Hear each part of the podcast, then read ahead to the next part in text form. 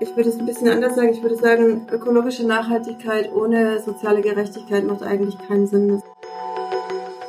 Die Sache ist ja auch einfach die Frage, ob wir in der Zukunft Kaffee haben wollen oder nicht. Weil wenn man die Leute fragt, was sie für ihre Kinder wünschen, dann sagen sie eben oftmals, dass sie nicht Kaffeebauern werden müssen.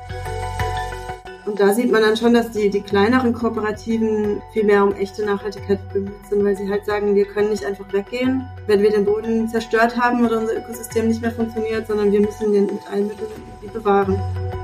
Das ist Johanna Jacobi, Professorin für agrarökologische Transition an der ETH Zürich. Aus dem Gespräch mit ihr habe ich viele Dinge mitgenommen.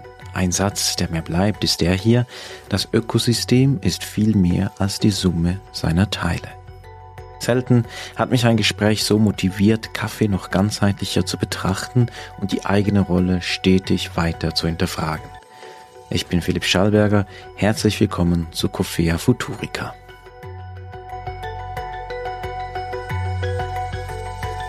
So, ich freue mich sehr, hier heute hier zu sitzen mit Johanna Jacobi von der ETH Zürich. Sie ist Professorin für agrarökologische Transitionen. Dieser Titel trägt nicht Kaffee im Titel und trotzdem rede ich mit Johanna über Kaffee. Und zwar aus verschiedenen Gründen. Denn wenn wir den Kaffee der Zukunft begreifen wollen und wissen wollen, wo es da hingeht, dann brauchen wir Perspektiven, die, die weiter sind, die über Kaffee hinausgehen.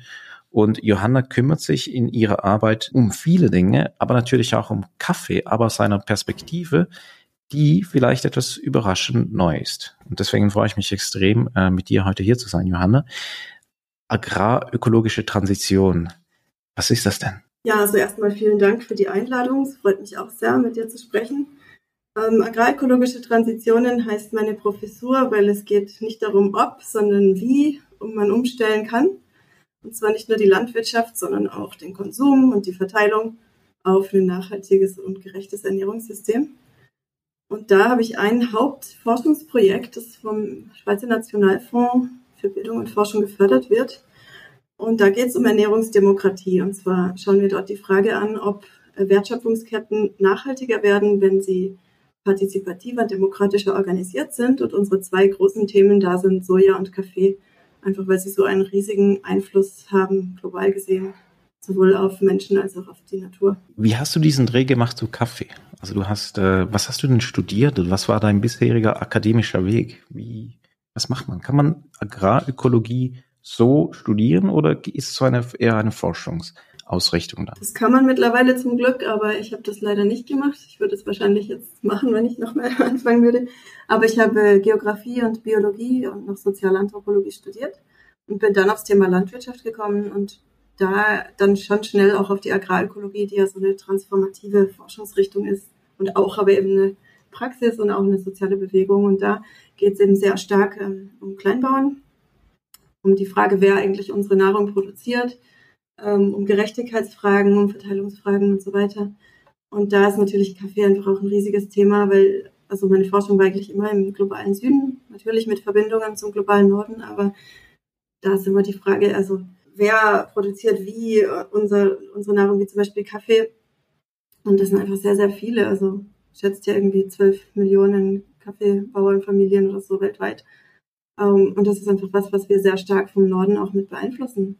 Deswegen finde ich das schon besonders interessant. Und es gibt sehr viel Potenzial. Also jetzt im Gegensatz zu Soja, ich schon ein bisschen deprimierender finde, die Aussichten, kann man beim Kaffee wirklich sagen, da, da gibt es sehr viel, was gemacht werden kann und auch schon gemacht wird. Also du hast es schon genannt, also die, der, der menschliche Faktor bei, bei der ganzen Kaffeethematik ist dir extrem wichtig. Also einerseits aus der Forschung, aber auch wie du, wie du Landwirtschaft wahrnimmst. Hey, du, du warst länger in Südamerika, du warst in Bolivien, du warst aber auch mal in Nicaragua, du warst mal auch bei, bei unserem Partner, bei Tim und Claudia. Du kennst die, du kennst, äh, du kennst, kennst Kaffeefarmen, du, du weißt, wie Kaffee funktioniert, aber eben auch kleinbäuerliche, kleinbäuerliche Landwirtschaft. Und dann machst du aber auch Soja. Also ist das ein lustiger Spagat. Also du, wir sehen hier die Produktion bei Soja und ist auch bei Kaffee. Das ist in den größten Produktionsländern ist Kaffee eine Monokultur. Und das ist ja nicht nur langweilig und unattraktiv für die Jugend, das hat so äh, Stefan Ruge vom Coffee and Climate eigentlich ganz gut gesagt. Äh, Monokulturen sind total unattraktiv für junge Menschen. Warum soll man da bleiben? Und gleichzeitig ist es aber wirklich eine Einbahnstraße und halt eine endliche Ansicht von, von Landwirtschaft. Wie sieht denn eine bessere Produktion von Kaffee in der Zukunft aus? Also aus ökologischer Sicht natürlich auf jeden Fall diversifiziert, weil also ohne Schattenbäume und ohne Artenvielfalt und ohne bodendeckende Pflanzen, ohne Nahrungspflanzen geht's gar nicht. Aus Gründen der Klimakrise natürlich, aber auch wegen Bodenerosion, wegen Ernährungssicherheit und so weiter. Und dazu noch kann ein Kaffee-Agroforstsystem ja sehr viel Kohlenstoff aus der Luft binden. Und gleichzeitig hilft es auch, das Anbausystem anzupassen an die Klimakrise und an andere Einflussfaktoren. Also in so einem Agroforstsystem, das merkt man sofort, wenn man hineingeht, ist es viel feuchter und äh, Temperaturschwankungen sind nicht so stark. Das wurde oftmals bewiesen. Also es wird weniger kalt, es wird weniger heiß und so hat der Kaffee als Pflanze natürlich auch die Leute, die damit arbeiten, Schatten. Und da gibt es noch ein Thema, an das man nicht so oft denkt, das nicht so oft genannt wird und das ist die Rolle der Biodiversität. Also die Kaffeeblüten zum Beispiel, die sollen ja bestäubt werden und da es gibt auch Insekten, die man nicht möchte, wie den Kaffeebohrer, der die Kaffeebohnen äh, defekt oder unbrauchbar machen kann. Und da gibt es jetzt eine neue Studie, die gezeigt hat, dass der kombinierte Effekt von Bienen und Vögeln im Kaffeeanbausystem, der führt zu einer 25 Prozent höheren Ernte und zu größeren Kaffeebohnen und auch zu einer besseren Qualität und viel weniger Schaden durch, durch diesen Kaffeebohrerkäfer, weil die Vögel den fressen aber interessanterweise ist eben der kombinierte Effekt, also die Bienen und die Vögel zusammen höher, als wenn man jetzt zusammenzählt, was herauskommt, wenn man jetzt nur die Bienen oder nur die Vögel drin hat. Also man hat die größere Zahl Früchte, man hat ein höheres Gewicht und eine größere Uniformität der Früchte. Und ein Grund ist zum Beispiel, dass die Anwesenheit von Herbivoren, wie jetzt dem Kaffeebohrer, die Attraktivität von den Blüten für die Bestäuber geringer macht. Und es gibt auch chemische Abwehrreaktionen der Pflanze, die auch einen, einen Effekt auf Bestäuber haben könnten. Das heißt, das Ökosystem ist viel mehr als jetzt die, die Summe seiner Teile und das unterschätzen wir eben noch sehr stark, indem wir denken, wir könnten es immer weiter simplifizieren und zerlegen, bis von den Funktionen, die wir teils noch gar nicht kennen, nicht mehr viel übrig bleibt. Das heißt, so argumentiert muss man eigentlich immer versuchen, so komplex wie möglich, so diversifiziert wie möglich und so nah am natürlichen, an der natürlichen Vegetation zu bleiben. Diese Agroforstsysteme, also wenn Kaffee innerhalb einer, sagen wir, eines intakten Waldes so äh, angebaut wird, wisst ihr, gab es die schon immer eigentlich? Oder ist es das Ziel, neue äh, Agroforstsysteme zu schaffen? Also war zuerst der Wald und viele haben dann Kaffee in den Wald gepflanzt? Oder ist es jetzt so mit all den Erkenntnissen, die wir haben, ähm, dass jetzt wieder neue Wälder gepflanzt werden rund um Kaffeeplantagen herum?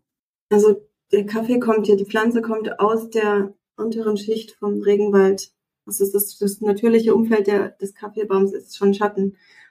Aber im Lauf der Geschichte wurde der ja überall auf die Welt, also in den sogenannten Kaffeegürtel verteilt und so würde ich jetzt nicht unbedingt von traditionellem Anbau sprechen in den meisten Teilen der Welt, sondern von gewachsenen Agrarökosystemen, die schon, ähm, kann man schon sehen, dass die, dass die diversifizierter waren ähm, und sehr viel mehr Richtung Monokultur gehen. Also in Bolivien zum Beispiel konnten wir das richtig gut beobachten, leider wie, wie immer mehr ähm, ja, Wald wirklich abgeholzt wird, direkt für Kaffee, wo dann auch Monokultur empfohlen und gepflanzt wird.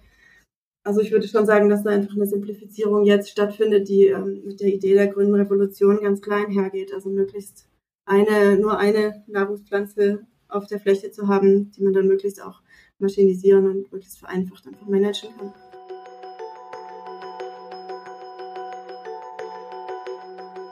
Dieses Bild, das du jetzt gerade gezeichnet hast, das wäre ja eine Plantage, wenn wir die uns jetzt so vorstellen. Die wäre sehr grün, das wäre ein Wald, die wäre sehr dicht. Da wächst nicht nur Kaffee, sondern da wachsen auch ganz viele verschiedene Dinge. Und das erforschst du live und da bist du drin in verschiedenen Projekten und zwar bei zwei konkreten Fallbeispielen, einmal in Brasilien und einmal in Kongo. Und wenn ich mir jetzt da so diese Farben vorstelle, die, die sehen nur schon von meinem geistigen Auge total anders aus so eine, sagen wir, Anführungsstrichen klassische brasilianische Kaffeefarm. Und ich war aber noch nie im Kongo. Und aber wenn ich da Bilder anschaue, dann ist es auch da viel mehr äh, Agroforstwirtschaft. Wo funktioniert Kaffee besser? In Brasilien oder in Kongo? Es kommt darauf an, wie man besser versteht. Aber natürlich, also wo wir jetzt waren im Mai in Minas Gerais in Brasilien, werden 20 Prozent von, von allen Kaffee der Welt produziert. Und äh, das ist, könnte man natürlich als sehr erfolgreiches Konzept sehen wird auch dort so dargestellt. Aber wenn ich, wenn ich als, als Biologin äh, hier auch bin, das anschaue, dann sehe ich dort einfach nur Monokulturen, also gestreifte Landschaft.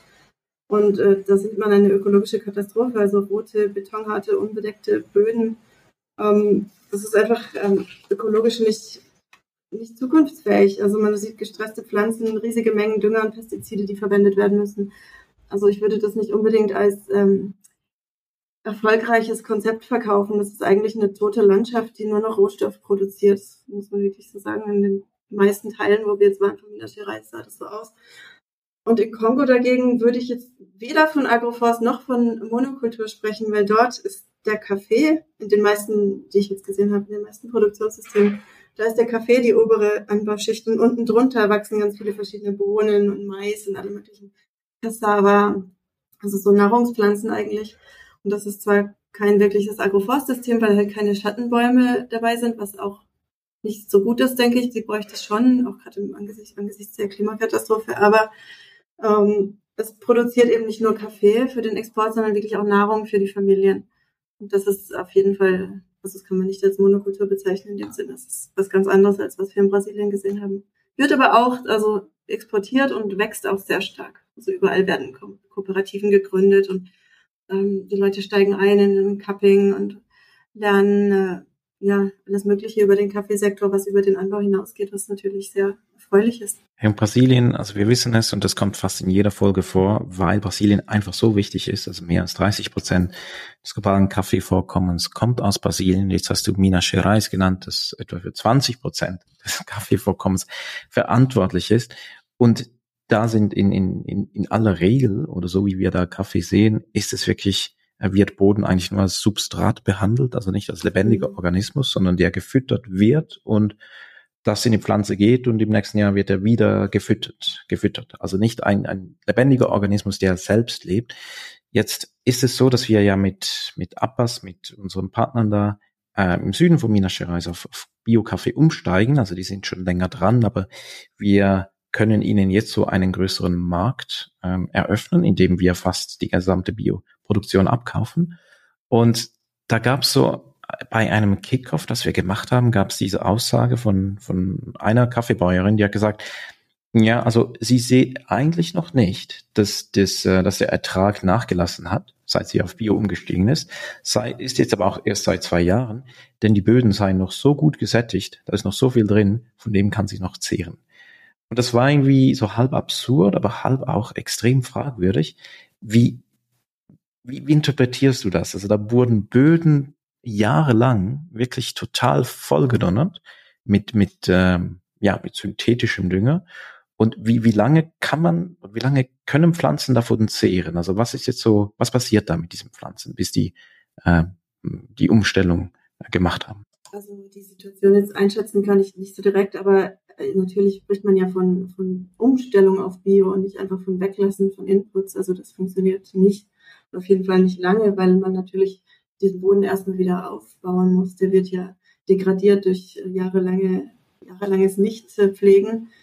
Und die Bodenlebewelt äh, ist dann quasi nicht mehr vorhanden und die muss man erstmal wieder aufbauen. Das ist viel Arbeit. Also man muss den Boden bedecken, man muss irgendwie Biomasse hineinbringen und äh, das funktioniert nicht, indem man einfach nur Pestizide und Dünger weglässt. Wenn es jetzt für sie zwei Jahre lang funktioniert hat, dann äh, ist erfreulich, aber das kann, ist sicher kein haltbarer Zustand. Also man muss wirklich in, in Aufbau eines, eines funktionierenden Agrarökosystems investieren, zum Beispiel eben durch Diversifikation.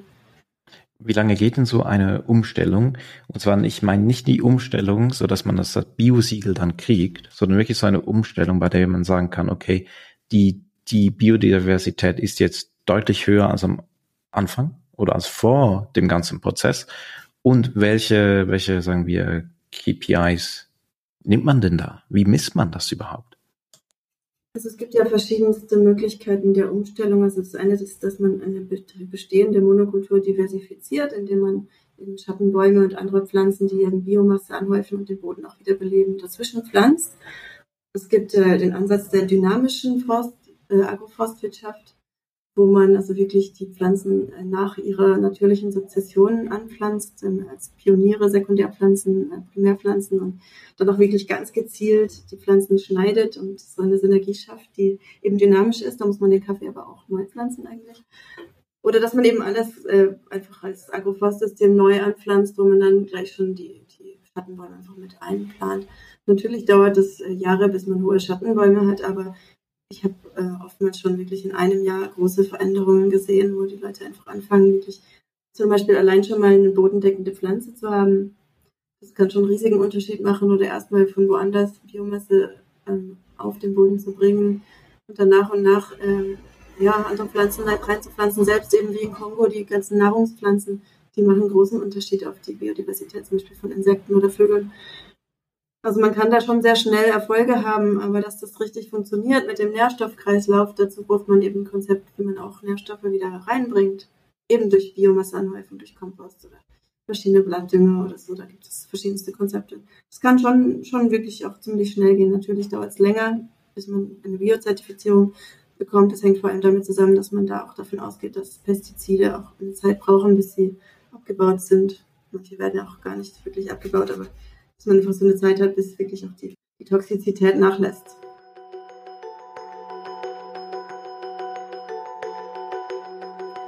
Jetzt wissen wir, dass weniger als ein halbes Prozent in Brasilien nicht konventionell angebaut wird. Also sagen wir Bio und dergleichen und biodynamischer Kaffee. Das ist verschwindend klein. Wie siehst du da das Potenzial in Brasilien? Also ich meine nicht das Potenzial, dass wir sehen, okay, 99,5 Prozent könnte noch Bio werden, sondern eine Bereitschaft oder so eine, sagen wir, mentale Bereitschaft ähm, auf der Seite von Produzierenden, aber auch von, sagen wir, von größeren Institutionen. So ist, ist man da bereit? Was sind deine Eindrücke, als du im Frühling da warst? Also unser Team hat da ja verschiedenste Akteure äh, besucht, auch viele Farms, viele Kooperativen, Firmen, äh, Lager, alles Mögliche, um besser zu verstehen, wie der Kaffeesektor dort ähm, orientiert und organisiert ist. Und was sehr interessant war, ist, dass, also wir haben das natürlich auch immer gefragt, was braucht es für einen Umstieg auf eine nachhaltigere Kaffeeproduktion? Und da haben uns die Leute interessanterweise auf vielen Betrieben erzählt, dass sie sehr gerne auf Bioanbau umsteigen würden und auch auf Agroforst aber dass es eigentlich aus zwei Hauptgründen nicht geht. Und zwar, der erste Grund war, dass die Sorten, die dort gepflanzt sind, eigentlich auf, für volle Sonne selektiert sind. Dass sie also von einem äh, Ertragsrückgang ausgehen würden, wenn sie jetzt Schattenbäume pflanzen würden. Und zweitens, äh, dass die Erntemaschinen auch auf die Monokultur ausgerichtet sind. Aber andererseits haben wir auch Leute besucht, die äh, nicht nur Bio-Kaffee mit bodendeckenden Pflanzen und ohne Agrochemikalien haben, sondern auch wirklich richtig diversifizierte Agroforstsysteme, die wie Wälder sind und eben auch so, sogar syntropische, sukzessionale Anbausysteme, die ja so wirklich mit so Pionär-, Sekundär- und Primärwachstum arbeiten und die so nutzen, dass diese Dynamik auch den Kaffeepflanzen zugutekommt. Das ist also schon möglich und das waren auch nicht nur ganz kleine Betriebe, sondern wirklich auch große zum Teil. Um, und natürlich ist das möglich, weil die ökologischen Gesetze gelten ja natürlich auch dort. Aber es ist eben vielmehr die wirtschaftlich-technische Struktur, die diese zukunftsfähigen Anbausysteme im Moment verhindern. Und das äh, ist einerseits, würde ich sagen, geschichtlich bedingt, weil Kaffee in Brasilien und natürlich leider auch an vielen anderen Orten diese lange Geschichte von Ausbeutung von Menschen und Ökosystemen hat, die auch absolut nicht beendet ist. Und andererseits ist sie natürlich ökonomisch bedingt, weil Agroforst immer noch nicht oder, oder kaum honoriert wird. Und was braucht es dann? Also wenn man an Kaffeesorten denkt, dann, dann fällt einem ein, es gibt ja ganz, also Kaffee kommt ja aus dem Schatten. Es gibt ja auch ganz viele Sorten, die für Schatten optimiert sind, also viele Geishas, Typicas, Bourbons. Also es ist der natürliche Lebensraum der Kaffeepflanzen. Es ist nicht so, dass es die Sorten nicht gäbe. Und auch Maschinen, die jetzt mit Agroforst oder zumindest mit Baumreihen in der Kaffeeplantage umgehen können, sind ja durchaus jetzt nicht was Undenkbares. Aber noch viel mehr braucht es eigentlich diesen gesellschaftlichen und politischen Willen, dass man eine diversifizierte Agrarlandschaft mit, mit familiären Betrieben fördern möchte. Weil die produzieren ja nicht nur den größten Teil der Nahrung weltweit, sondern eben auch fast allen Kaffee. Das bedeutet, wenn wir Kaffee haben wollen, brauchen wir die. Und als Gesellschaft müssen wir auch verstehen, dass es, dass es um eine ökologisch mögliche Produktion geht. Also es geht wirklich nicht, kann nicht um die maximale Ausbeutung gehen, also man muss von vernünft, man muss eigentlich von vernünftigen Kaffeeerträgen sprechen, statt von maximalen Kaffeeerträgen, um zu so einem regenerativen System zu kommen. Und ja, da kommt man sofort auf Themen wie Preise, ähm, Vertrauen. Und, und zwar nicht nur jetzt äh, zwischen den Ankaufenden und den Konsumentinnen und verteilenden Firmen, sondern wirklich mit den, mit den die, die das produzieren. mit denen auch die Technologien zu entwickeln und nicht eben in der Entfernung. Und also nicht, nicht mehr nur für, für Monokulturen und Großproduzenten zu arbeiten, weil das reproduziert eben diese Grundproblematik, die wir dort so stark gesehen haben. Ich meine, was du jetzt gerade so skizziert hast, ist ja der, das wäre die totale Umstellung in Brasilien. Also die totale Umkehrung von 50 Jahren, was überhaupt Kaffee gemacht wurde, so in Brasilien. Ist das, siehst du da gute Beispiele, die da vorangehen? Und genauso Kaffee in Brasilien jetzt neu verstehen? Ja, also wir haben ja, wie gesagt, in Brasilien auch ähm, Farms besucht, die Agroforstsysteme bewirtschaften und auch erfolgreich bewirtschaften, die halt dann mehr investieren in, dass von Hand geerntet wird und in den Pflanzenschnitt und in die Kompostierung und die aber ihren Kaffee so gut verkaufen können, dass sich das für die trotzdem lohnt und die auch eben experimentierfreudig sind und diese Überzeugung haben, dass das wichtig ist. Das gibt es und ökologisch funktioniert es natürlich. Aber ich muss schon sagen, mehr Beispiele habe ich außerhalb von Brasilien gesehen. Weil natürlich in so einem Kontext, wo alle Monokultur fast machen, ist es ganz, ganz schwierig, was anders zu machen. Weil es ist ja nicht nur die Produktion, es ist ja dann auch der Ankauf, die Lagerung. Die ganzen Strukturen sind so ausgerichtet, dass man eben eine, eine uniforme Qualität produziert und so weiter. Und auch gar nicht die anderen Produkte wahrscheinlich gut verkaufen kann, die man eben auch in so einem Agroforstsystem produziert. Was wäre denn das idealste System oder was ist das idealste Kaffeeproduktionssystem, das du bisher gesehen hast? Und zwar nicht nur in Bezug auf die Produktionsseite, sondern weil du ja dich selbst auch in deiner Forschung fragst, ob eine demokratischere Organisation der Wertschöpfungskette zu mehr ökologischer Produktion führt. Wo findest du diese Verquickung von beiden Perspektiven? Also einerseits habe ich in Bolivien da sehr interessante äh, Beispiele gesehen, wo ich ja lange gelebt und geforscht habe, dass Kaffee von denen, denen das wichtig ist und die vielleicht auch in Teile von Organisationen, Kooperativen sind, wo das auch gestärkt wird, die eben äh, dynamische Agroforstwirtschaft nutzen oder überhaupt sehr diversifizierte Agroforstwirtschaft und die aber gleichzeitig auch noch äh, in die Erneuerung ihrer, ihrer Organisationsstrukturen investieren. Also zum Beispiel kommt dann die ganze Frage der Reorganisation der Zertifizierung. Also es gibt die ganze Problematik mit Rainforest und so weiter, dass man eigentlich erwartet, man würde dann Schattenbäume sehen, aber man sieht riesige Monokulturen in Brasilien, die trotzdem Rainforest zertifiziert sind und man fragt sich, was das mit Rainforest zu tun hat. Wie geht also, das denn? Weiß ich nicht, aber es geht anscheinend.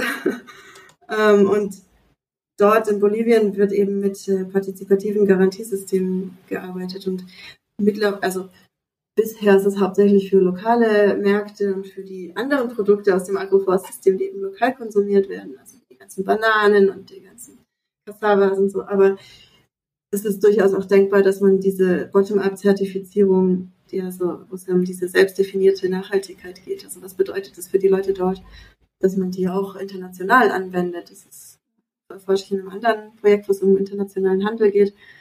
Und da schauen wir eben an, ob und wie das möglich wäre, dass man eigentlich die Zertifizierung auch verändert, sodass diese Organisationsstrukturen, die die Leute ja äh, durchaus machen in den verschiedenen Kontexten, dass sie auch transportierbar sind bis, zum, bis zur Konsumentin. Eine selbst definierte Zertifizierung hast du gerade gesagt. Kannst du da mal ein konkretes Beispiel nennen, das du gerade auch in, in Bolivien gesehen hast? Also ist das dann auch ein, ja. wird das zertifiziert oder ist es mehr so ein Verständnis, so ein Ansatz, wie man, wie man handelt oder wie, nee, wie muss ich mir das, das vorstellen? Das ist eigentlich eine alternative partizipative Zertifizierung, die sich schon auch an der Bio-Zertifizierung und Fairtrade zusammen orientiert.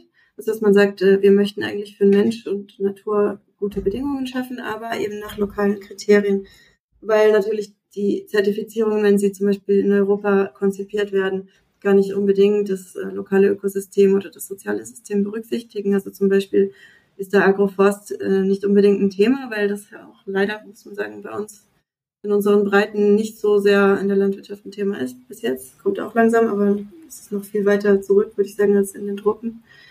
Aber es geht eben darum, dass man wirklich eine lokal sinnvolle Zertifizierung schafft, die die Leute dann auch selber durchführen können. Also bis jetzt ist ja so, dass, dass die Produzenten und Produzentinnen dafür bezahlen müssen, dass jemand von woanders kommt und sie schaut, ob sie es richtig machen. Und das ist ja erstens ziemlich kolonial und zweitens auch sehr teuer. Und drittens kann man sich fragen, wie zielführend ist, weil das natürlich auch oft zu Betrug führt, wenn man das nur für jemand anders erfüllen muss, als wenn man sich das selbst erarbeitet mit anderen zusammen, die im gleichen Kontext leben und dann dafür auch ähm, einsteht und merkt, dass man das, äh, das auch honorieren kann. Es ist in Bolivien so, in Brasilien übrigens auch, dass es ein, ein, das gesetzlich verankert ist. Das heißt, wenn man bestimmte Kriterien erfüllt, kann man damit zu einer staatlichen Behörde gehen und offiziell dann ein Bio-Label dafür bekommen, wenn man so ein partizipatives Garantiesystem aufgebaut hat. Und zum Beispiel Chile und Brasilien haben auch schon ein Abkommen gemacht, dass sie dann im anderen Land ihre Produkte als äh, Bio verkaufen dürfen, wenn sie diese PGS oder partizipative Zertifizierung haben. Also es ist durchaus denkbar, warum sollte das nicht für Kaffee auch funktionieren oder für Kakao, andere Güter, die kleinbäuerlich produziert werden und international gehandelt werden. Deswegen finde ich das sehr vielversprechend, weil es eben auch diesen demokratischen Aspekt berücksichtigt und vor allem auch die Kontextualisierung der Nachhaltigkeitszertifizierung.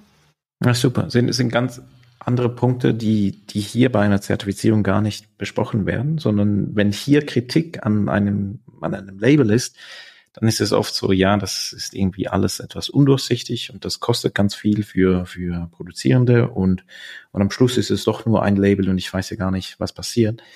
Aber wie du das jetzt gerade so argumentiert hast, ist das ja wirklich, äh, wirklich bottom-up. Also es ist ein Label, das, so wie ich das verstanden habe, auch selbst gemacht wird, lokale Bedürfnisse abgebildet werden.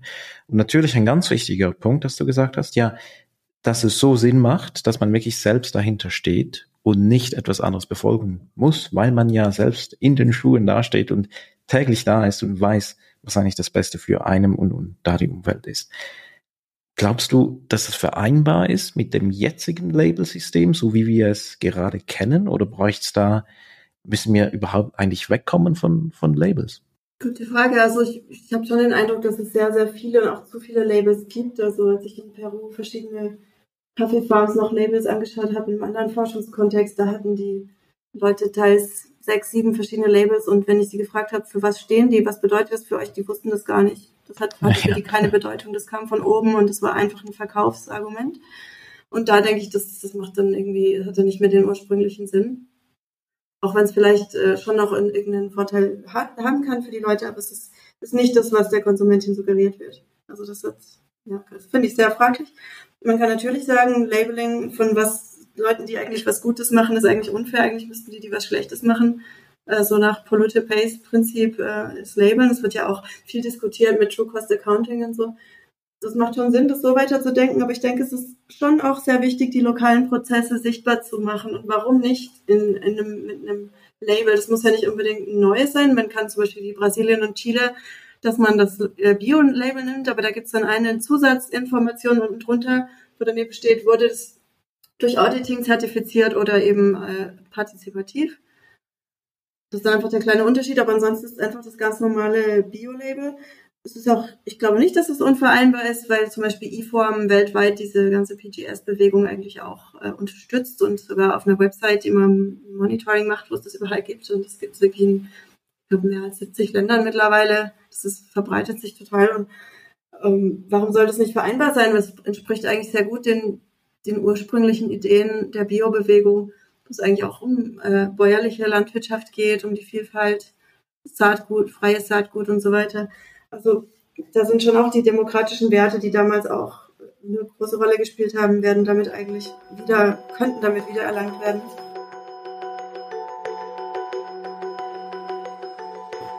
Also jetzt Begriffe, wir haben die gar noch nicht wirklich definiert und gar noch nicht hinterfragt, aber es die fielen jetzt schon ein paar Mal in unserem Gespräch und zwar biologische Produktion und demokratische Werte.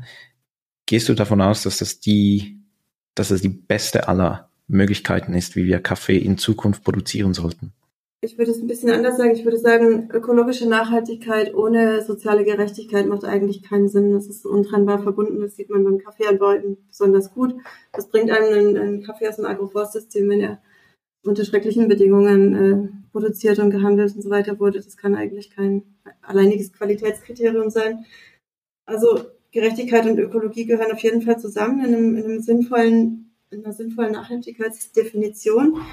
Und Demokratie kommt rein über die Frage, wer trifft eigentlich die Entscheidungen über wen und über was und wer kann dort mitreden und wer nicht. Und das kann man halt auch im Kaffeesektor sehr, sehr gut beobachten, leider wie, wie kolonial das eigentlich immer noch organisiert ist. Gerade Kaffee hat ja wirklich auch eine sehr, sehr ähm, erschütternde Kolonialgeschichte, würde ich sagen.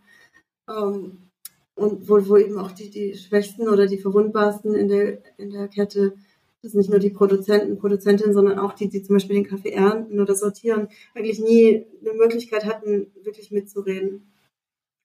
Und da ist Demokratisierung eigentlich die, die Debatte, also wie auch im ganzen Ernährungssystem, dass man sagt, jetzt aus der, aus der sozialen Bewegung rauskommt, äh, Food Sovereignty, dass man sagt, äh, die Leute müssen selbst entscheiden können, wie ihre Anbau- und Ernährungssysteme aussehen, damit sie wirklich auch die Möglichkeit haben, überhaupt zu einer Nachhaltigkeit zu kommen in ihrem Kontext. Weil es ist ganz klar, dass das von außen aufgedrückt nicht funktionieren kann. Das haben wir jetzt viele Jahrzehnte gesehen, dass das äh, scheitert. Also auch selbst Naturschutz geht ja nur mit, mit der lokalen Bevölkerung. Also dort, wo die lokale Bevölkerung die Natur schützt, ist, hat man viel mehr Biodiversität als dort, wo sie ausgegrenzt wird. Das ist ja vielfach bewiesen worden. Das heißt, diese Teilnahme an der Entscheidungsfindung ist natürlich grundlegend auch für die Nachhaltigkeit. Und deswegen schauen wir das auch in unserem Forschungsprojekt in der ETH an, also ob demokratisch organisierte Wertschöpfungsketten auch nachhaltig sind. Und die Arbeitshypothese ist dann eigentlich, ähm, wenn es mehr Partizipation gibt, dass dann auch eben mehr Chancen für Ökologie und Gerechtigkeit. Und das haben wir jetzt auch uns nicht selber ausgedacht, sondern das ist eine Debatte, die es seit Jahrzehnten gibt. Also seit behauptet wurde, dass Gemeinschaftsgüter, also Common, Common Good Resources, dass die zwangsläufig benutzt und degradiert werden, wenn die lokale Bevölkerung sich selbst überlassen bleibt und niemand von außen eingreift. Und seit das Gegenteil von Elinor Ostrom bewiesen wurde, die ja dafür den Wirtschaftsnobelpreis gewonnen hat, weil sie mit vielen, ganz, ganz vielen Beispielen zeigen konnte, dass eben Menschen sehr wohl in der Lage sind, ihre Ökosysteme zu schützen und auch nachhaltig zu nutzen und zu bewahren, wenn sie eben ihre eigenen Regeln machen da haben wir ja, jetzt, jetzt wechsle ich mal die Perspektive, so wir als Einkäufer, die Rohkaffee einkaufen und Röstkaffee verkaufen. Wir wissen, dass die eine immense Verantwortung haben, weil sie diese Scharnierfunktion haben. Und es sind weniger, aus meiner Perspektive, weniger Konsumierende, die nur das auswählen können, was Röstereien ihnen anbieten. Wie weit geht so eine Verantwortung von Röstereien? Wie weit müssen sie sich verpflichten? Geht es, du hast auch gesagt, Food Security oder Food Sovereignty. Ähm, ist das auch ein Thema, das Röstereien in Zukunft oder besser schon heute angehen müssen? Also ist es Aufgabe einer Rösterei, diese Themen mitzudenken, wenn Rohkaffee eingekauft wird? Also ich denke, natürlich ist es die Verantwortung, aber nicht nur von den Röstereien, sondern wirklich ist es eigentlich eine gesellschaftliche Aufgabe. Und deswegen möchte ich eigentlich da gar nicht nur über Röstereien sprechen, weil äh, es eben ein Akteur, auch wenn er auch ein, vielleicht der, einer der wichtigsten in der ganzen Kette ist, aber weil sie eben viele Möglichkeiten haben. Aber ich denke einfach, ohne klare Regeln geht es nicht, weil dann, also die Forschung hat uns ja ganz klar gezeigt, dass diese freiwilligen Selbstverpflichtungen oder Branchenvereinbarungen, dass die in den letzten 30 Jahren äh, gibt es diese Versprechungen und Anstrengungen von Biodiversität und auch fairen Einkommen und so weiter. Und das hat einfach nicht die Veränderung gebracht, die es braucht. Und natürlich kann Röstereien ein gutes Vorbild sein und auch äh, die Diskussion auf ein höheres Level heben und auch das Handeln vielleicht beeinflussen von den größeren, aber das allein reicht sicher nicht. Also ich denke, die Regeln braucht es schon auch, an die sich alle halten müssen. Und zum Beispiel forsche ich eben in dem Projekt, das ich vorhin schon genannt, genannt habe, zu Nachhaltigkeit im internationalen Handel. Und wenn man jetzt denkt, dass die Schweiz ja also über die Hälfte allen Kaffees handelt, dann wäre das eigentlich ein riesiger Hebel, dort Nachhaltigkeit und Gerechtigkeit reinzubringen. Also Living Income ist absolut notwendig oder es gibt bestimmte No-Gos, die man einfach nicht, äh, nicht haben darf in der Wertschöpfungskette. Und das kann eben partizipativ festgelegt werden für jeden Kontext und dann auch transparent gemacht werden. Deswegen eben der Vorschlag mit den partizipativen Garantiesystemen. Aber natürlich äh, dürfen da nicht nur die Akteure mit festlegen, die von der jetzigen Situation profitieren, sondern eben auch die, die im Moment nicht mitreden können. Deswegen das Thema Demokratisierung. Bis jetzt sind, sind viele ja einfach die, also die Produzenten, die Price Takers, also sie müssen einfach akzeptieren, welcher Preis bezahlt wird. Oder die Kooperativen, die jedes Jahr für die Zertifizierung äh, unglaublich viel ausgeben müssen und dann oft sogar nur einen Teil von ihrem Kaffee wirklich als, als zertifiziert verkaufen können, weil dann vielleicht eine Rösterei ihnen das abnimmt, aber eben der Großteil dann doch nicht. Oder weil die Nachfrage nicht hoch genug ist und, und der Rest von ihrem Kaffee dann einfach doch nur den Mindestpreis bekommt. Also das reicht sicher nicht, dass einfach die Röstereien äh, was machen. Das ist super und das hebt den ganzen Kaffeesektor, denke ich, schon empor. Aber es braucht eben doch ähm, weitergehende Verpflichtungen auf einem gesellschaftlichen Level und wirklich auch auf einem rechtlichen, einer rechtlichen Ebene. Also es gibt die äh, United Nations haben die Rechte von Kleinbauern festgelegt in der UN Declaration of Peasant Rights und die Regierungen sind jetzt gefragt, das umzusetzen. Das heißt, dass man eigentlich als Akteur im Kaffeesektor auch da mit dran arbeiten muss, zu sagen, hey, wir haben Regeln, wir haben, wir haben äh, internationales, wir haben Völkerrecht, wir haben alle möglichen äh, Konventionen, an die wir uns eigentlich halten müssen. Wir müssen das jetzt mal umsetzen. Und dann kann man ja zeigen, wie man das bereits erfolgreich macht. Aber es muss eben noch weitergehen und muss sagen, nein, andere müssen das eben auch machen. Und das, das geht, glaube ich, nicht ohne auch, dass auch die Regierungen äh, Regeln machen. Und in Handelsbeziehungen, denke ich, müsste das auch so sein, so dass die Menschen vor Ort eben auch selbst bestimmen können, was, was Fairness, Nachhaltigkeit für sie bekommen, wie hoch ihr Living Income ist, wie viel brauchen sie zum Leben. Also haben wir zum Beispiel in Brasilien klar gemerkt, wenn jetzt so eine große Kaffeefarm, die sehr, also Rainforest Alliance zertifiziert und sehr, sehr nachhaltig nach ihren Kriterien, das ist zwar alles Monokultur, aber man kann das trotzdem zertifizieren. Um, die uns dann sagen, ja, wir sind auch fair, wir zahlen das, äh, wir zahlen den Mindestlohn, aber wenn man halt weiß, dass der in Brasilien nicht ausreicht zum Leben, dann hat man damit nicht so unbedingt viel gewonnen. Und wenn man dann zu einer kleineren Kooperative geht, die sagt, ja, also wir zahlen den fünffachen Mindestlohn, weil wir wissen, das ist das, was die Menschen brauchen, damit sie leben können, dann, dann merkt man eben den Unterschied. Also hat man eben die, wenn die Akteure nicht müssen, dann machen sie einfach die Minimalanstrengung und die reicht hat halt oftmals in Fairness und Nachhaltigkeit wirklich nicht genug zu tun. Und ich, die Sache ist ja auch einfach die Frage, ob wir in der Zukunft Kaffee haben wollen oder nicht, weil wenn man die Leute fragt, was sie für ihre Kinder wünschen, dann sagen sie eben oftmals, dass sie nicht Kaffeebauern werden müssen. Und das heißt, also man muss wirklich auch in sowas wie Betriebsübernahme, äh, Altersvorsorge, Ernährungssicherheit und so weiter, Einkommensquellen investieren. Weil irgendwann kann man nicht mehr auf Länder ausweichen, wo, wo Mensch und Natur noch so ausgebeutet werden, dass man den Preis so drücken kann. Also muss sich einfach auch auf der Konsumseite noch viel bewusster werden, äh, wie viel Zeit und Arbeit eigentlich im Kaffee drin steckt. Das ist ein Luxus. Wie wird, wie wird man denn bewusster auf der Konsumseite, wenn das Röstereien nicht machen? Ja, da denke ich, können die Röstereien tatsächlich eine sehr große Rolle spielen. Also, dass sie natürlich dieses Bewusstsein schaffen, aber es ist, es ist immer, es sind zwar viele, viele kleine Inseln, die wachsen, so das, das stimmt schon, aber es muss eben doch auch eine politische Arbeit stattfinden, die äh, mehr Gerechtigkeit fordert und die Umsetzung der, der UN Declaration of Peasant Rights zum Beispiel, der Regel, die es ja gibt. Also es muss wie zusammenkommen. Brauchen wir einen sehr politisch aktiven Think Tank, den wir vielleicht jetzt gerade zusammen gründen? Wäre das eine da brauchst du noch ein paar Rechtsleute drin und da brauchst du ein paar andere. Aber ist es, braucht es neue Formate oder sind es, gibt es Institutionen, die eigentlich das schon abdecken, aber Kaffee noch nicht auf dem, auf dem, weiß nicht, auf dem Radar ist oder zu wenig? Also es gibt ja solche Organisationen ja schon, also gerade Kleinbauernorganisationen sind ja sehr, sehr äh, politisch aktiv auch. Aber ich glaube, der Kaffeesektor ist da, also gerade in den Consumer, Consumer Countries, wie jetzt hier, noch sehr schwach. Also da kann man sicher noch viel machen und das ist, glaube ich, auch sehr wichtig, dass man auch von anderen Themen spricht, als jetzt nur von der Qualität oder beziehungsweise den Qualitätsbegriff auch weiterentwickelt und sagt, eigentlich gehört da auch Nachhaltigkeit und Fairness dazu, beziehungsweise wie machen wir den Kaffee überhaupt zukunftsfähig. Ähm, ich denke, da braucht es schon äh, mehr, also mit einer Anstrengung mit mehreren Akteuren, aber jetzt noch wichtiger, dass jetzt die Akteure von hier alle dabei sind, ist, dass da dann Leute aus der Kaffeeproduktion auch wirklich dabei sind und sagen können, also für uns, wir brauchen das und das. Ich glaube halt, dass man dann eventuell stecken bleibt, wenn man das vergisst, dass eben die wichtigsten Akteure eigentlich nicht unbedingt mitreden können. Unter der Perspektive, dass ähm, die Gegenden sowieso noch verschieben werden oder verändern werden in verschiedene Richtungen, wo Kaffee zukünftig angebaut werden kann und, und wo nicht mehr ähm, glaube ich, wird dieser Human Factor also noch, noch deutlich wichtiger, ähm, als er gerade ist. Und du hast jetzt hier gerade ähm, deutlich gemacht, dass es im Zentrum stehen sollte, wenn wir über Kaffeeproduktion, über diesen abstrakten Begriff Produktion eigentlich reden, dass es am Schluss wirklich um, um, um Menschen geht.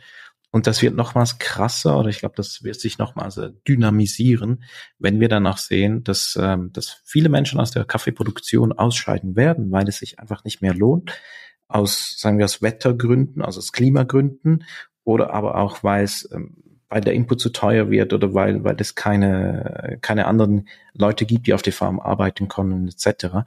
Also wir sehen das ja schon in diesen Migrationsströmen, also die seit so drei, vier Jahren durch ja, ja, aus Honduras in Richtung USA gehen, weil einfach viele äh, Menschen die Kaffeeproduktion verlassen, weil es sich für sie einfach auch gar nicht mehr lohnt. In all diesen Dingen, die du jetzt aufgezählt hast, wie kann ich guten Gewissens einen Kaffee trinken? Also erstmal zu dem, was du sagst, das stimmt ja schon, das kann einem, wenn man die Studien zum Klimawandel anschaut und zur Projektion, wo Kaffee angebaut wird und werden wird, da kann es dann ja wirklich schwindlig werden, weil es gibt ja diese berühmte Studie, die sagt, äh, dass 50 Prozent der, der jetzigen Kaffeeanbaugebiete unbrauchbar werden für den Kaffeeanbau bis 2050 und zwar sowohl für Arabica als auch für Robusta. Ähm, das ist so eine massive Verschiebung und in vielen Ländern kann man ja gar nicht mehr so viel verschieben, also wie es zum Beispiel in Minas Gerais. Da ist es ja schon oben an den, auf den Bergen angekommen. Und dann äh, ja, in anderen Ländern wie in Bolivien, da, da geht es dann in die, in die Regenwaldgebiete rein und so. Also das ist wirklich massiv. Ähm, ich würde jetzt nicht sagen, dass man deshalb nicht mehr guten Gewissens Kaffee trinken kann, sondern dass man es einfach viel bewusster machen muss und dass man sich vor allem auch, wie du sagst, der sozialen Implikationen Bewusstsein macht, ähm, Bewusstsein muss. Und das, da arbeitet ihr ja auch mit. Das ist ja auch sehr, sehr wichtig. Mein Argument ist einfach, dass das nicht genug ist und dass wir uns auch überlegen müssen, welche Art von Kaffeeanbau wir eigentlich unterstützen wollen. dabei geht es eben nicht nur um, um Ökologie.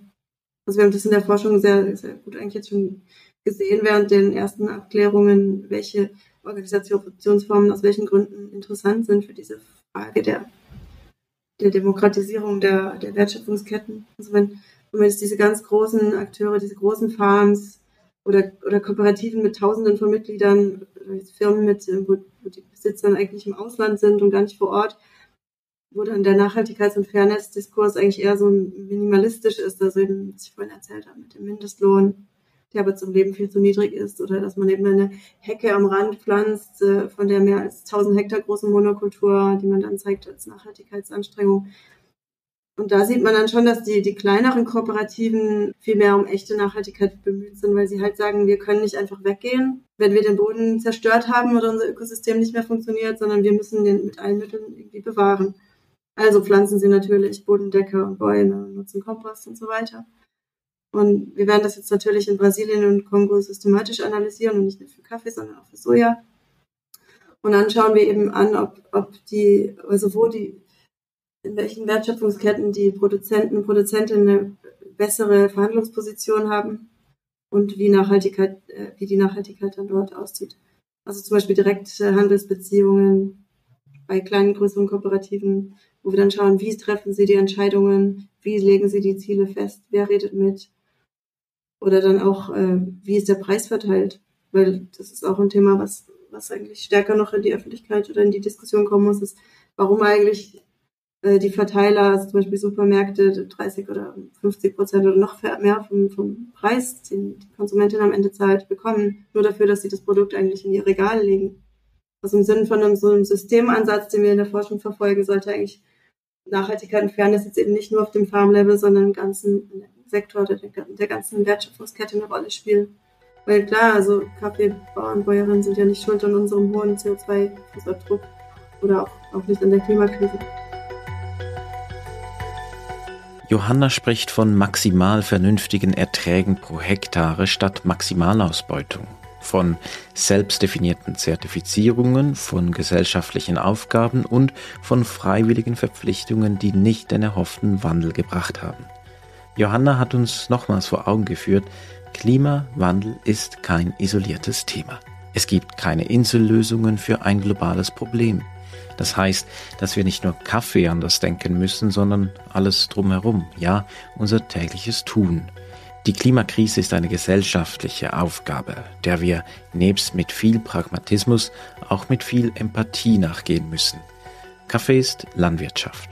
Kaffee ist Community, Kaffee ist Handel, Kaffee ist Agroforst und irgendwann dann auch noch Genuss. Wir sehen uns also gezwungen, auch über Genuss neu nachzudenken. Wenn ich einen 90-Punkte-Kaffee trinke, der sensorisch komplex ist, ist er dann immer noch genüsslich, wenn ich weiß, dass er für Wald gerodet und Glyphosat eingesetzt wurde? Wenn ich einen normalen 80-Punkte-Kaffee trinke, der sensorisch nicht herausfordernd ist, aber aus einem Agroforstsystem kommt und die Menschen davon leben können, was bewerte ich nun als besser? Die Party ist vorbei, ertönt es aus allen Ecken. Bei Kaffee sicher nicht, noch nicht, aber vor allem müssen wir neue Messlatten suchen. Der pure Fokus auf sensorische Qualität ist eine Einbahnstraße, ebenso wie Produktionsmaximierung. Kaffee war schon immer politisch, wird es jetzt aber noch mehr. Spätestens jetzt ist es mir zumindest nicht mehr möglich, Kaffee isoliert zu trinken. Danke, Johanna.